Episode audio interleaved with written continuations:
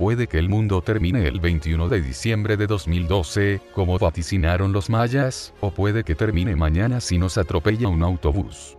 Porque en qué términos se define cuando el mundo se acaba, para mí, o para cualquier otro lechugo pensante, de forma concreta, termina al morir.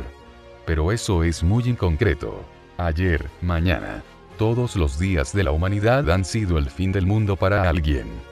Entonces, quizás nos refiramos al fin de la especie, aunque, si quedaran tras un apocalipsis de la civilización dos especímenes vivos, un Adán y una Eva, ¿acaso no lo consideraríamos un fin del mundo? Y si quedarán 10 o 20, ¿cuál es el valor cuantitativo de mortandad que define un fin del mundo? Cuando entramos a tantear cifras, nos percatamos ya enseguida de que el fin del mundo no es algo tan concreto, encapsulable, y responde más bien a una naturaleza mítica dentro del imaginario colectivo. Es como el hombre del saco o el finisterre de los navegantes medievales, y fluctúa y diverge según la calentura de la mente que lo conceptualice. A fin de cuentas, todos moriremos algún día, y que en hacerlo nos acompañe una pomposa comitiva de almas perdidas, a lo sumo hará sentirnos un poco menos solos. Puede que el sentimiento de pavor y excitación sádica que despierta la escatología sea debido al instinto celular de perpetuación, que entiende la especie tal que una prolongación de la misma, igual que los hijos, la parentela o el colectivo. Desafortunadamente las células no es que piensen mucho, todo hay que decirlo, y su obsesión neurótica llamada vida, empeño antinatural en cuanto el cambio es una ley universal y la estabilidad un espejismo, durará lo que dure, pero su empresa está destinada irremediablemente al fracaso. Un minuto, un siglo, un eón. Bueno, lo que dure la fiesta. En cualquier caso, sea el fin del mundo en Navidades u otro momento, es conveniente estar preparado y haber hecho una lista de la compra. En esta metáfora, los congelados y las verduras son aquellas experiencias o vivencias que deseamos recorrer antes de pasar por caja, o sea, morir. Suelen decir que hay que plantar un árbol, tener un hijo y escribir un libro.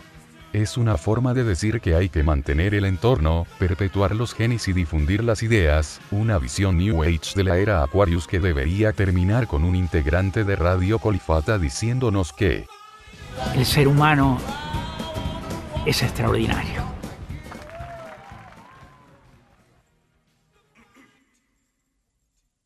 A un plano más personal, recuperé hace algún tiempo una lista de tareas antes de diñar la que redacté a los 20 años, y en ella no había ni pinos ni hijos, aunque sí, con los libros me pillaron por vanidad.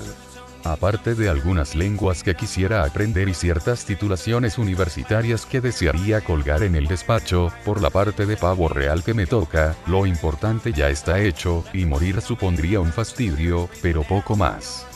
Las aspiraciones histriónicas sobre proezas sexuales o ocurrencias situacionales, formicar en el ancla de un barco o lamer la estatua de la libertad, nunca han sido elementos verdaderamente relevantes a nivel vital. Se disfruta más contando la anécdota que viviéndola, y quizás haber tenido con quien reírle y compartirla, importa más que todas las gemelas rubias del mundo juntas. Así pues, ¿cuál es la lista de la compra para una vida grata? Amar, hablar y soñar. ¿Qué más se puede pedir antes del fin del mundo? Puede, puede que unas últimas risas en el bar de la esquina, con los que fuimos artífices de un momento del universo, un suspiro que siempre será. Es el fin del mundo. Cada día lo es.